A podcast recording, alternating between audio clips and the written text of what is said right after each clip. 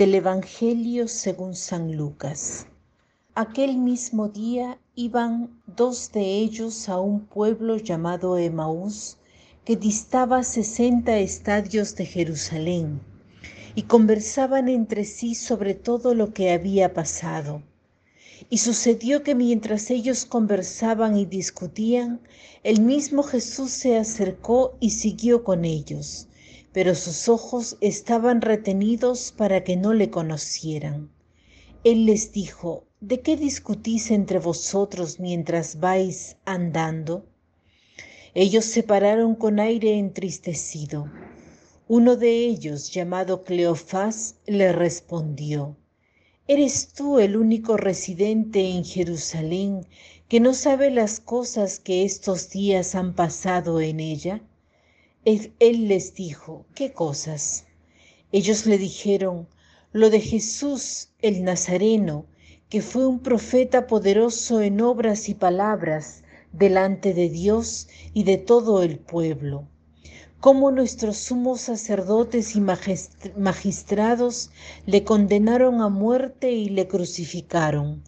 Nosotros esperábamos que sería Él el que iba a librar a Israel pero con todas estas cosas llevamos ya tres días desde que esto pasó.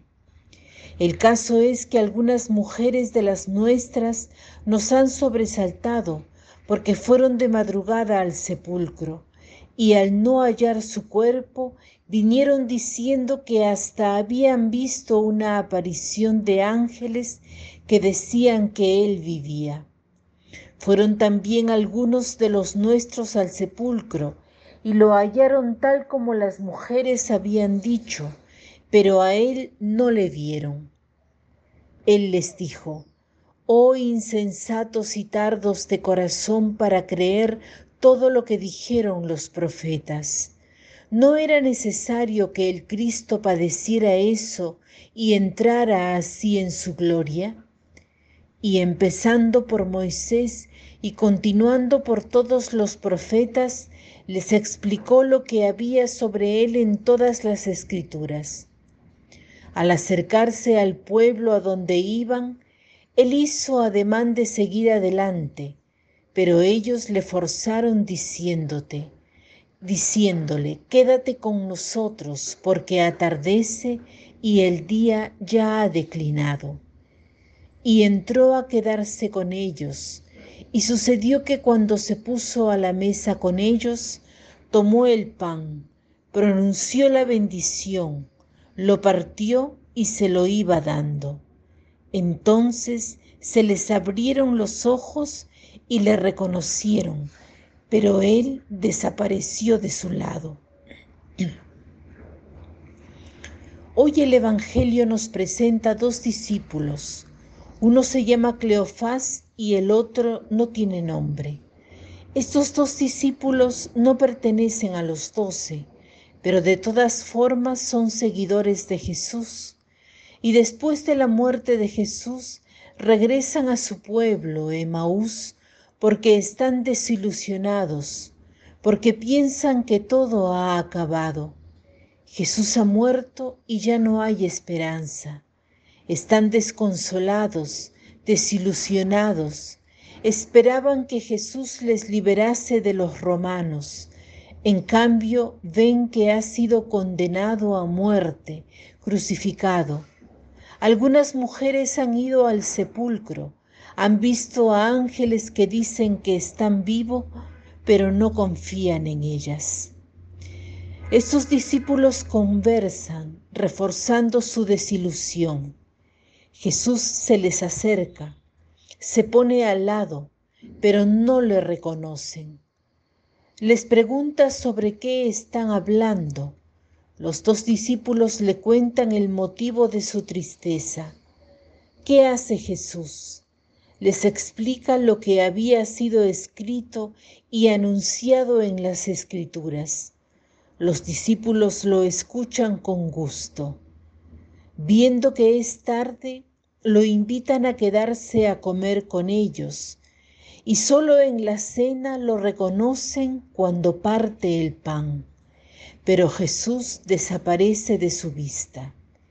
y ellos ya no son como antes. Ya están convencidos de que Jesús ha resucitado y van a anunciarlo a todos. ¿Qué he pensado sobre este pasaje? Son muchas las enseñanzas que derivan de este pasaje evangélico, pero quisiera citar lo que me ha tocado hoy. También nosotros podemos ayudar a nuestros hermanos que están desilusionados, desconsolados.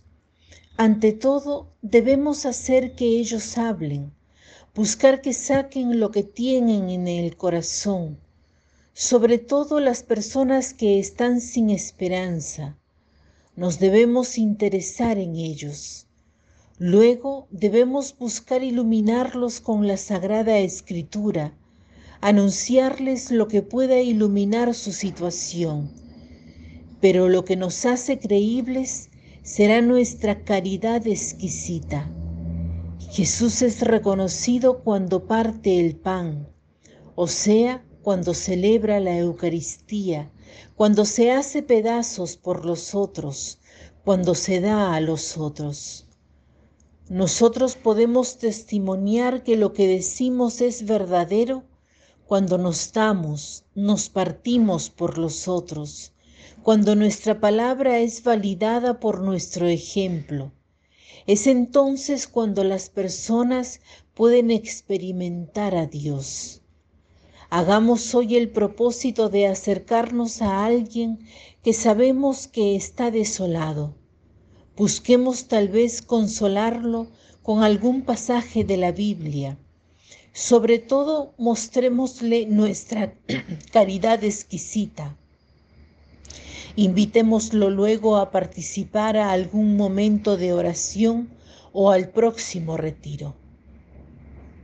Para terminar, el pensamiento de hoy es este. Para llegar al alba no hay otro camino que la noche. Para llegar al alba no hay otro camino que la noche. Que tengan un lindo día.